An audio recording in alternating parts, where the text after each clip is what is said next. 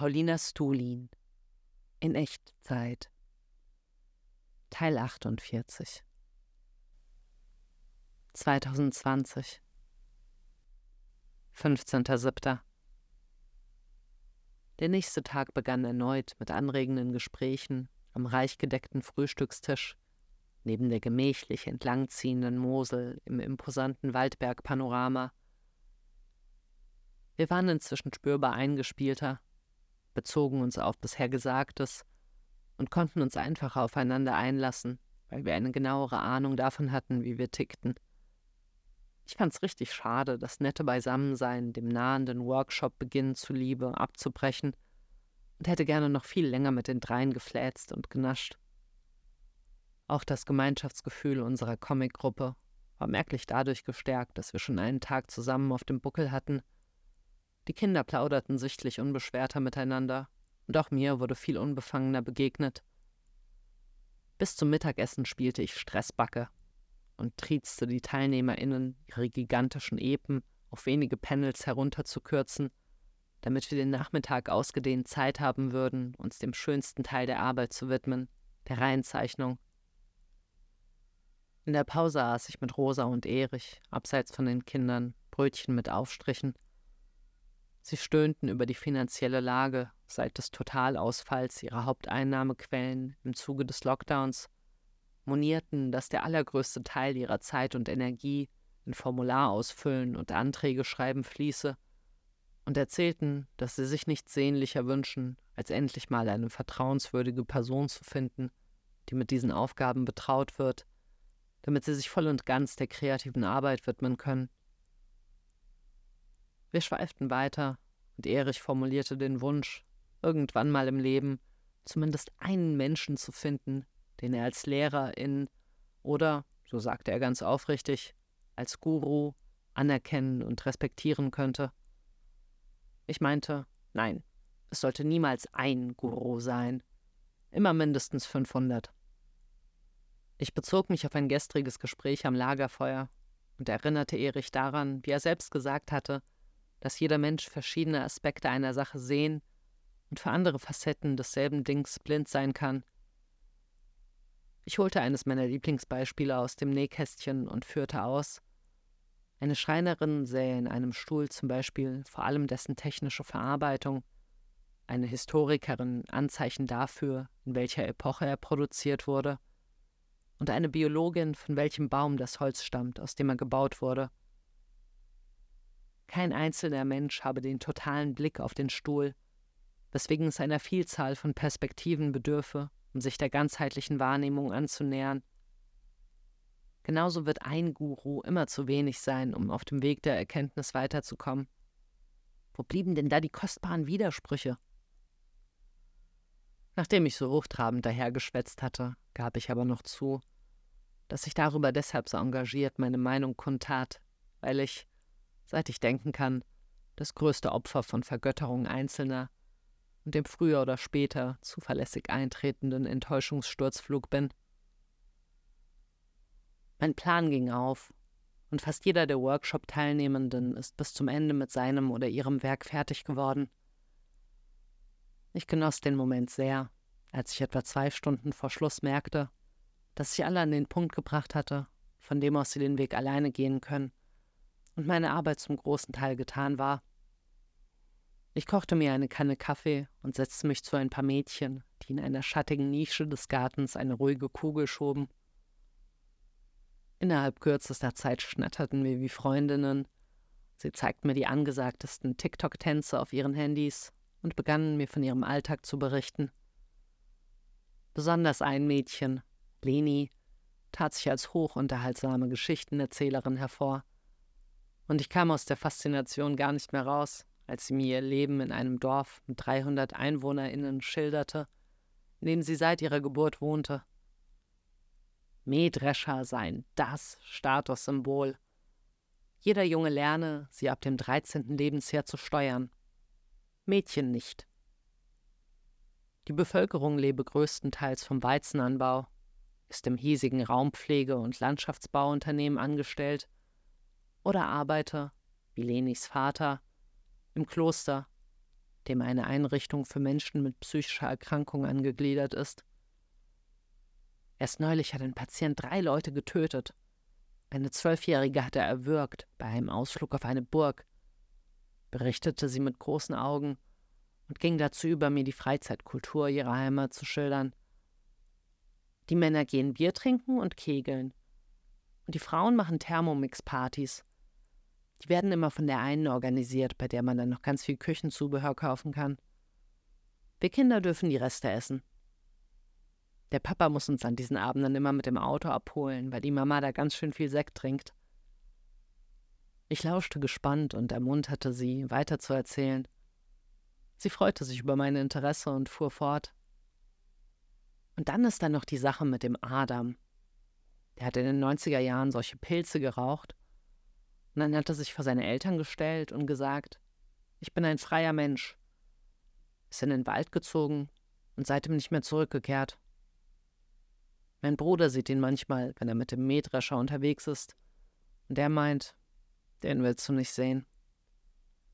Er hat sich in einer ehemaligen Jägerhütte eingerichtet und man sagt, er trage dieselbe grüne Jogginghose wie noch vor 30 Jahren.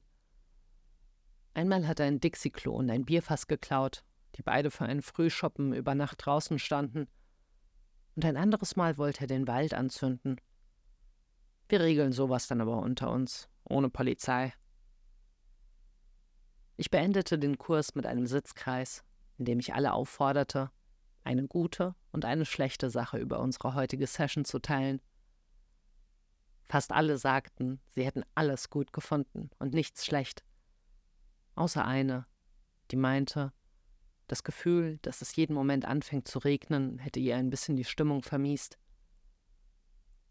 Die Frau von der Kreisjugendpflege sprach mir ein fettes Lob dafür aus, dass ich den Workshop sehr liebevoll gehalten hätte und ich explodierte fast vor Freude über ihre warmen Worte und nahm mir nochmal Zeit, um jeder und jedem ein persönliches Kompliment für seinen oder ihren Prozess der beiden Tage zu geben. Danach scheuchte ich sie mit einem extra unsentimentalen und jetzt raus mit euch aus dem Haus und badete in der Leichtigkeit, die sich durch das Bewusstsein darüber einstellte, dass ich meine Aufgabe mit Bravour gemeistert habe. Als ich den Vertrag über mein Honorar unterschrieb, lächelte Rosa rätselhaft und sagte mit Blick auf meine Personendaten, Erich hat auch am 29. Mai Geburtstag. Ich tat diesen Zufall oberflächlich schulterzuckend ab. In mir drin begann jedoch sofort die Sinnsuchmaschine zu rattern.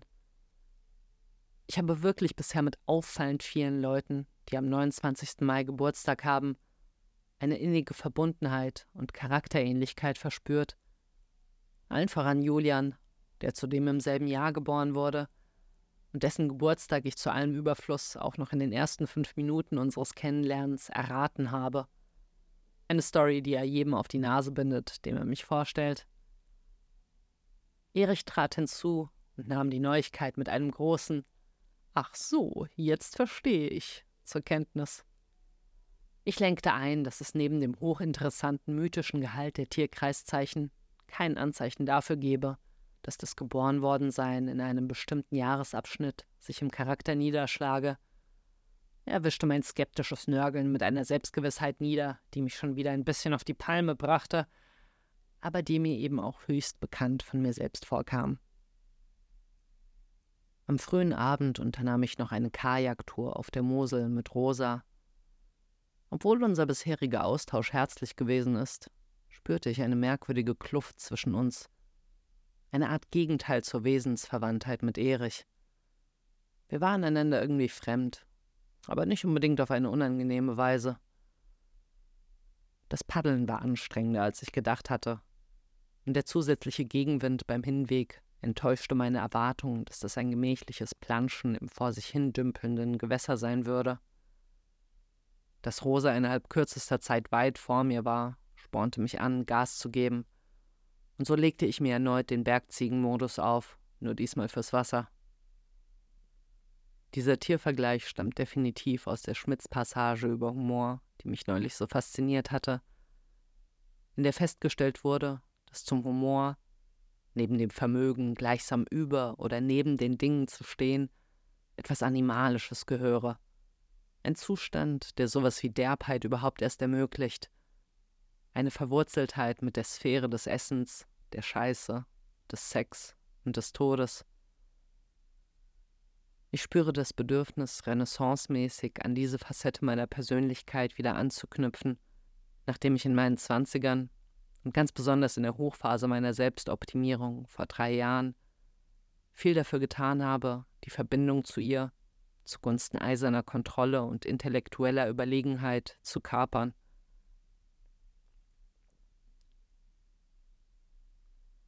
Nachdem ich in meinen Zwanzigern und ganz besonders in der Hochphase meiner Selbstoptimierung vor drei Jahren viel dafür getan habe, die Vergi viel dafür getan habe, die viel dafür getan habe, die Verbindung viel dafür getan habe, die Verbindung zu ihr zugunsten eiserner Kontrolle und intellektueller Überlegenheit zu kapern. Ich schloss die Augen und empfand eigentlich nur beengende Sensationen. Der Widerstand des Wassers, wenn ich das Paddel hineinstach und es seitlich an mir vorbeischob, der harte Sitz und die kalten Wasserspritzer, die mir die Oberschenkel entlang rannen, ich konnte dem Ganzen, nach einem Anfangsstaunen über das dunkel wabernde Wasser, das mich umringte, nicht sonderlich Angenehmes abgewinnen. Nach ein paar Minuten des Zähne-Zusammenbeißens kam ich jedoch, wie schon beim Wandern, rein. Die Metagedanken, die die Situation von oben herab kommentierten, verflüchtigten sich, und ich wurde immer feinfühliger dafür, in fließender Bewegung bei jedem Stich ins Wasser aufs Neue abzuschätzen, wie viel Kraft ich aufwenden muss, um mich in Einklang mit Flussrichtung und Wind nach vorne zu drücken. Und dann kam ich wieder raus aus dem Rhythmus und wieder rein und wieder raus und wieder rein. Der Himmel wurde immer grimmiger. Die Rauheit der umgebenden Felsen trat umso deutlicher hervor, je mehr wir uns vom Dorf entfernten. Die Muskeln in meinen Oberarmen brannten und meine Handinnenflächen waren schon ganz rot vom Paddeln. Ich schlug vor, umzukehren. Von einem auf den anderen Moment mit der anstrengenden Bewegung aufzuhören und sich von der Strömung in die entgegengesetzte Richtung zurück zu unserem Ausgangspunkt spülen zu lassen, durchflutete mich mit einem Mal mit himmlischer Weitung, die atmosphärisch dadurch unterstützt wurde, dass während des Wendepunktes, als das konstante Wasserplatschen verstummte, ein Zug an uns vorbeirauschte und sich geschmeidig ums Gestein windend von der Ferne aufgesogen wurde. Kurz vor der Ankunft am Ufer ließen wir uns nochmal treiben, während vereinzelte Regentropfen die Luft abkühlten. Angenehm wie selbstverständlich es mit Rosa ging, das zwar zusammen, aber doch jede für sich zu erleben. Nachdem wir die Kajaks im Keller verstaut hatten, dankte ich ihr vielmals dafür, dass sie mir dieses Erlebnis geschenkt hat. Es war früher Abend ich zog mich flugs um und machte mich auf zu einem Spaziergang durchs possierliche Gässchengewirr. An einem Brunnen machte ich Halt, setzte mich an dessen Rand, zückte meinen Vaporizer, der auf den ersten Blick wie eine E-Zigarette aussieht, und begann, mitten im spärlichen Menschengewusel an, zu kiffen. Wenn ihr wüsstet, dachte ich mir, und entsann mich der Zeit, als ich noch Joints geraucht habe und fremde Städte immer nach Schlupfwinkeln durchkämmen musste, um mich vor den Blicken und Nasen der Passanten zu verstecken. Ich fertigte eine schnelle Zeichnung von interessant ineinander verwinkelten Dächern an und stapfte weiter, immer höher, der steilen Straße folgend, bog in einen unscheinbaren Schleichweg ein und befand mich alsbald am Rande der Ruine, die als höchster Punkt über Klotten thronte. Da ich keinen direkten Weg nach oben entdecken konnte, kraxelte ich kurzerhand einen Weinberg hoch, der mir aus meiner anfänglichen Position als praktischer Weg zu meinem Ziel erschien. Doch kaum war ich ein paar Minuten auf meiner vermeintlichen Abkürzung unterwegs, merkte ich, dass es darauf steiler war, als es von unten aussah, überall dorniges Gebüsch wucherte, das mir abermals die Schienbeine zerkratzte und dass ich von hier aus auf keinen Fall die Ruine erreichen würde. Ich kam nicht mehr richtig weiter und hangelte mich aus meiner misslichen Lage zu einem anderen Weinberg, der zwar nicht minder steil war, dessen in die Erde eingelassene Pfosten jedoch Mehrhalt versprachen, und so tapste ich eine halbe Ewigkeit in Minischritten hinunter, bis ich wieder gepflasterten Boden erreichte und mir hoch und heilig schwor, nicht mehr jede sich bietende Gelegenheit zu nutzen, um vom sicheren Weg abzutriften und mich in sinnlos anstrengende Situationen hineinzumanövrieren. Als ich wieder in der Jukusch eintraf, waren die Abendessenvorbereitungen im vollen Gange. Ich schnitt mir noch ein paar Zweige Zitronenverbene aus dem Garten, um mir eine Kanne Tee zuzubereiten, und wurde dem frisch angekommenen Florian vorgestellt, der in den nächsten Tagen einen Graffiti-Workshop halten sollte. Er reichte mir die Hand zur Begrüßung, und ich wies sie einen Tick zu schroff mit den Worten Ey, ist doch Corona. Ab. Weiß auch nicht wieso. Sein Nachrücken als Neuling versetzte mich in die Position einer Alteingesessenen, was sich unmittelbar in meiner Selbstsicherheit niederschlug.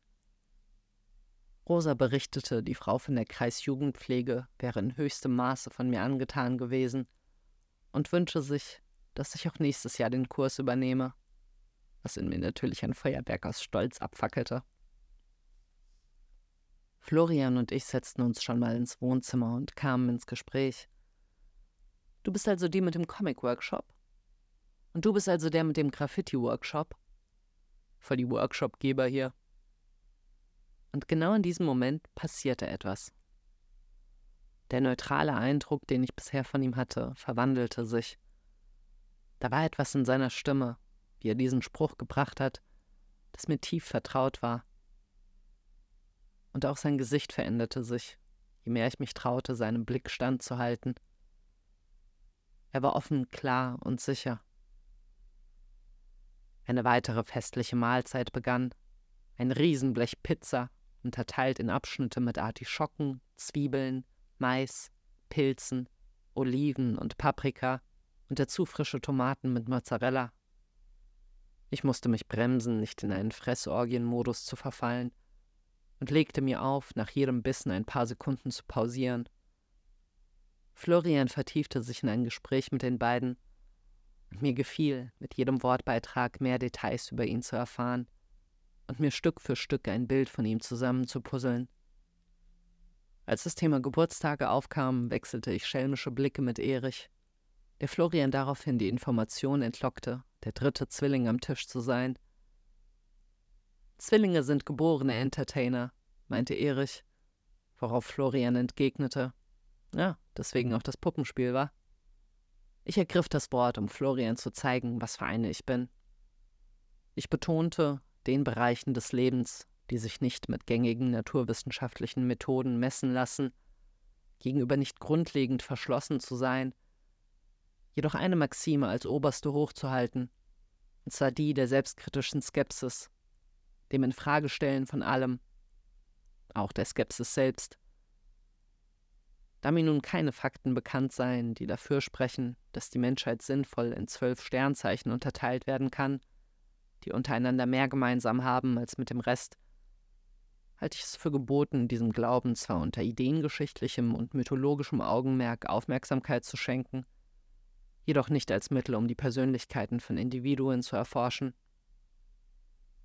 So finde ich das auch, sagte Florian. In einer Millisekunde, als wir beide unser Essen anschnitten, berührten sich die Spitzen unserer Ellbogen was ein immer deutlicher werdendes Angetansein in mir aufflammen ließ. Ich genoss es, neben ihm zu sitzen, seine Anwesenheit einzuatmen, in seiner Präsenz zu baden. Nicht direkt verknallt, aber auch nicht nicht verknallt. Das Tischgespräch handelte inzwischen von einem Museum, in dem zoologische Präparate konserviert werden. Das Thema interessierte mich nicht die Bohne, doch ich war vollends zufrieden damit, einfach nur neben Florian zu sitzen. Rosa reichte mir ihr Handy, um mir ihre Fotos von der Sammlung zu zeigen, und ich genoss es, dass wir um den Bildschirm zusammenrückten, um sie zu betrachten. Als es im Folgenden um Szenen ging, die das Menschsein repräsentieren, freute ich mich, ein Schmankerl teilen zu dürfen, das ich vorhin beim Spazieren an der Klottener Kirche entdeckt habe und das die Conditio Humana auf trefflichste Weise illustriert, nämlich die mit linkischer Hand aufs Gotteshaus geschriebenen Worte Penis plus Vagina ist gleich Sex. Florian erwähnte, dass er nach dem Essen noch einen Spaziergang unternehmen wolle. und irgendwoher nahm ich die Dreistigkeit zu fragen, ob er was dagegen hat, wenn ich mitkomme. Er sagte, nein, nein, doch in seinem Gesicht stand deutlich Enttäuschung geschrieben. Die meiner Gewissheit, dass ein gemeinsamer Ausflug cool werden würde, seltsamerweise keinen Abbruch tat. Irgendwie war ich meiner Sache einfach sicher. Nach dem Essen gingen wir noch kurz auf unsere jeweiligen Zimmer und trafen uns kurz darauf im Hinterhof. Wir schritten also durch die Nacht. Er stellte aufrichtig interessiert Fragen über mein Comic machen und sagte mir nach einer Weile, du kannst dich unglaublich gut ausdrücken. Ich erzählte ihm von meiner Kunstklosterzeit und dass ich darin, unter anderem um die soziale Isolation besser zu verkraften, begonnen hatte, Tagebuch zu schreiben, worauf er entgegnete, ach so, das ergibt natürlich Sinn, und meinte, dass er sich das gar nicht vorstellen könne, wie das wäre, Erlebtes direkt in Worte zu packen, da er hauptsächlich in Bildern wahrnehme. Ich zeigte ihm die obszön beschriftete Rückseite der Kirche, und es kam die Sprache auf die drakonische Strafverfolgung der Graffitisprüher ausgesetzt sind. Wenn es jemand vor 40.000 Jahren an eine Höhlenwand gemacht hat, ist es Kultur. Aber wenn es jemand heute macht, ist es Sachbeschädigung. Am Kirchvorplatz gab er sich sichtlich einen kleinen Ruck und fragte: Sag mal, kiffst du zufälligerweise? Ich antwortete: Ja, ja, ich habe auch meinen Vaporizer dabei. Er lachte. Na, du bist ja geil. Das brach eine riesige Eisscholle zwischen uns entzwei. Und mit einem Mal wich aller Erwachsenen Dünkel von uns. Wir hockten uns unter das überdachte Kirchentor und er fing an, einen zu bauen. Als er mir die Tüte reichte, bekam ich eine gerechte Watsche für meine Begrüßungsunfreundlichkeit. Ja, ja, mir nicht die Hand geben, aber an meinem Joint ziehen. Der Regen wurde heftiger. Die sprühenden Tropfen strahlten im Gegenlicht der Scheinwerfer, die die Kirche erhellten. Eine weiche Albernheit schmiegte sich über die Situation. Wir wurden stoned. Plätschernde Stille, dann flossen wieder Worte, dann wieder nicht bis nach einer Weile erneut ein Gedanke aus der Dunkelheit aufleuchtete. Er wollte wissen. Und, wie sind die beiden so? Scheinen ja schon sehr unterschiedlich zu sein. Er so laut und sie eher so zurückhaltend. Ich schmunzelte über die Verschworenheit, die sich aus dieser Frage ergab. Sie verband uns beide zu einem Team und Rosa und Erich zu einem anderen. Aus diesem spontan aufkeimenden Tribalismus heraus ließ ich mich zu einem Lästerton hinreißen, meinte, mein erster Eindruck von Erich wäre der eines Großmauls gewesen, relativierte diese unschmeichelhafte Bezeichnung jedoch schon im nächsten Satz, indem ich erklärte, dass mir diese Eigenschaft gerade deswegen so prominent ins Gesicht sprang, weil sie meine eigene Großmauligkeit reflektierte und man die eigenen Baustellen an anderen ja immer besonders deutlich wahrnehme. Dann wurde ich ernst und hielt eine Laudatio auf die phänomenale Herzlichkeit der beiden und tat meine Bewunderung dafür kund, wie engagiert sie in dieser kulturkargen Gegend Entwicklungshilfe leisten. Drei Teenager kamen die Treppe hoch, was mich ein bisschen zu überdreht kichern und sie auf aufdringlich locker tun wollende Weise grüßen ließ. Ich bemerkte meine Unsicherheit und dass sie aus einem Drang erwuchs, vor Florian möglichst vorteilhaft zu performen. Ich fragte ihn, und wie war bei dir der Moment, in dem du hierfür zugesagt hast? Er wusste ihn noch genau und antwortete, ich bin in Neukölln rumgelaufen, da hat mich ein Freund angerufen, der eigentlich den Workshop leiten sollte, und gefragt, ob ich für ihn einspringen könnte. Ich habe ja gerade Sommerferien, und da dachte ich mir, Moselregion ist schön, mach ich. Und wie war es danach, als du aufgelegt hast? Ja, dann kamen erstmal volle Karacho-Zweifel, ob das überhaupt so cool wird. Gedanken darüber, dass die Bezahlung viel zu niedrig ist und ich eigentlich Besseres zu tun hätte. Ich war so froh, eine exakte Widerspiegelung meiner Reaktion zu hören und bestätigte. Bei mir auch, ganz genau so.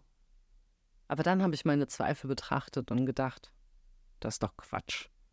Dieses blöde Aufwiegen wollen von so unvergleichbaren Dingen wie dem Wert, eine neue Gegend kennenzulernen und Jugendlichen etwas beizubringen. Und 500 Euro. Überhaupt geht mir dieses ständige Abwägen auf den Keks, ob eine Entscheidung möglichst viel Vorteil abwirft. Ich habe mir dann den Satz gedacht, manchmal muss man nicht das machen, was sich lohnt, sondern das, was das Richtige ist. Er fragte, und? Hat es sich gelohnt? Ich antwortete entschlossen und auch ganz offensichtlich auf die bezaubernde Gegenwart verweisend, ja. Ich scheuchte uns auf, weiterzuziehen, und so schlenderten wir kreuz und quer durch die verwinkelte Dunkelheit und spielten uns die Gedanken zu. Ja, krass, du bist die zweite Autorin, die ich kennenlerne. Oder sagt man das überhaupt so? Ich blaffte. Na, Comics sind ja wohl keine Literatur. Das ist entarteter Schund, der unsere Jugend verdirbt, genauso wie Graffiti. Wie lange brauchst du für eine Seite? Das kann man so nicht. Ach, warum frage ich das überhaupt? Ich hasse es, wenn mir diese Frage gestellt wird. Es kommt immer darauf an. Ja, genau. Aber viele checken das gar nicht. Die glauben, man ist so ein Drucker, der einfach unabhängig vom Motiv gleichmäßig Pixel für Pixel ausspuckt. Unser Weg führte uns wieder zurück ans malerische Moselufer. Er kommentierte die Szenerie mit: Hm, gute Kifferspots gibt's hier allemal. Ich musste lachen, weil ich Orte auch stets mit diesem Kriterium im Sinn betrachte. Ich fragte ihn: und, was macht das Kiffen mit dir? Er überlegte. Hm, weiß nicht genau. Vielleicht kann ich mich dann mehr auf eine Sache einlassen. Ich tätowiere ja auch, und wenn ich da um 13 Uhr einen Termin habe, stecke ich mir schon gerne um 11 Uhr einen an. Wenn es soweit ist, bin ich schon wieder klar, aber sensibler. Ich warf ein. Hm, Graffiti und Tätowierung. Beides so Arten, sich zu verewigen. Er nickte. Ja, stimmt. Wobei ich beides nicht unbedingt als Kunstform ansehen würde. Worauf es mir ankommt, wenn ich einen Namen zeichne, ist sich immer wieder neu auf die Buchstaben einzulassen. Und der Fame. Je mehr du machst und umso besser du wirst, desto mehr Leute kommen auf dich zu und wollen Teil von dir sein. Das ist schon cool. Ich stimmte zu und ergänzte, der leckerste Fame ist der von Leuten, die man selbst bewundert, oder? Ja, voll. Wir waren inzwischen am Rande des Dorfes angekommen, wo es keine Straßenbeleuchtung mehr gab. Wir schritten durch einen Tunnel unter den Bahngleisen und für einen kurzen Moment war alles absolut schwarz. Während wir in der Halbwildnis umherlatschten, kamen wir auf Psychedelika zu sprechen – auf Grundlage der starken Verbindung, die wir in den letzten Stunden aufgebaut hatten, war es ein leichtes für ihn zu erraten. Das ist doch auch was für dich, oder? Über beide Backen grinsend schilderte ich ihm, wie ich gerade neulich zum ersten Mal LSD genommen habe. Darauf platzte er wiederum vor Freude über diese Synchronizität und sagte: Ach was, ich auch. Gerade neulich, zum ersten Mal. Mit meinem Zwillingsbruder zusammen. Und fügte erklärend hinzu: also, ich habe einen Zwillingsbruder. Der sieht genauso aus wie ich. Und er hat es auch zum ersten Mal gemacht? Genau. Wir haben da so ein richtiges Ritual draus gemacht. Sind extra in ein verlassenes und zugewuchertes Fabrikgelände gefahren und es voll darauf angelegt, so ein richtig tiefes Zwillingserlebnis draus zu machen. Und? Hat's funktioniert? Ja, wobei. Freunde, die dabei waren, haben es richtiger gemacht. Die haben es einfach geschehen lassen und es genossen. Wir haben da so ein ambitioniertes Projekt draus geschmiedet. Dabei muss man gar nicht viel dazu tun, damit es besonders wird. Ich habe während des Trips auch gar nichts gesehen, was nicht da war. Und trotzdem war es total irre, einfach nur eine Blumenblüte ganz nah anzuschauen und sich in ihrer Struktur zu versenken. Ich wiederholte den schönen Satzteil. Nichts, was nicht da war. Wir gelangten an einen Punkt, an dem der Boden immer zugewilderter wurde, und meine durch meine Wandererlebnisse der letzten Tage sensibilisierten Alarmglocken gingen an. Ich machte auf dem Absatz kehrt und sagte Komm, lass uns umkehren. Ich will mich heute nicht mehr verirren. Wohin geht's jetzt? Zum Friedhof. Oh ja, ich liebe Friedhöfe. Inzwischen war auch der letzte Rest erwachsen Tu-Fassade von uns abgefallen, unverstellt mit all unseren Trotteligkeiten, einander vertrauend und der Sympathie des anderen gewiss, hüpften wir von Station zu Station unseres Abenteuerspiels, unbesorgt, dass uns je die Themen ausgehen würden, sowohl die Umgebung als auch einander mit einer angenehmen Gemächlichkeit erforschend. Er sagte, Voll gut, dass du gefragt hast, ob du mitkommen kannst. Ich war ja erst nicht so begeistert, wollte lieber allein sein und dachte, als du da die großen Reden am Esstisch geschwungen hast, so, hä, was will die denn? Ich glaube, ich verstehe dich jetzt besser. Menschen können einen echt überraschen. Ich entgegnete, das freut mich. Ich fühle mich auch von dir verstanden. Aber ich finde, du solltest in Zukunft sagen, wenn du allein sein willst. Ist vielleicht ein bisschen schwierig und unbequem, das in Worte zu fassen, die die andere Person nicht verletzen. Aber wenn wir das nicht machen, bürgert sich nie die Normalität ein, dass man manchmal einfach alleine sein will das nichts mit Antipathie der anderen Person gegenüber zu tun hat. Auf dem Friedhof baute er noch ein. Ich hielt mich jedoch, mit Bedacht auf den Begierdenzügelungsratschlag, der sich auf dieser Reise schon mehrfach bewährt hat, zurück. Wir waren inzwischen ein eingeschworenes Team. Er verarschte mich und haute mir dabei neckend aufs Knie. Ich verarschte ihn zurück und alles war easy. Auf dem Rückweg kommentierten wir die Eigenarten des Ortes. Wie merkwürdig es war, dass die Wände alle unbesprüht waren und es in den Unterführungen nicht nach Pisse roch. Bei der Verabschiedung übernahm ich die Initiative und umarmte ihn. Trotz der Vertrautheit hob diese körperliche Nähe unsere Beziehung auf ein anderes Level und Unsicherheit machte sich breit. Wir trennten uns und sofort setzte mein Reflexionsapparat ein und versuchte aus der Uneindeutigkeit der Umarmung schlau zu werden und überhaupt zu verstehen, was da eben geschehen war. So wie ich mir zuvor durch die vielen Details, die er im Gespräch offenbart hat, einen Gesamteindruck von ihm zusammengepuzzelt habe, versuchte ich mir nun aus den Dingen, die er über mich gesagt hat, ein Bild davon zu konstruieren, wie er mich sah. Was er jetzt wohl denken würde. Es gelang mir jedoch frühzeitig von diesem Grübelpfad wieder in die Gegenwart einzubiegen. Ich putzte mir die Zähne, sprang in die Haie und ließ es gut sein.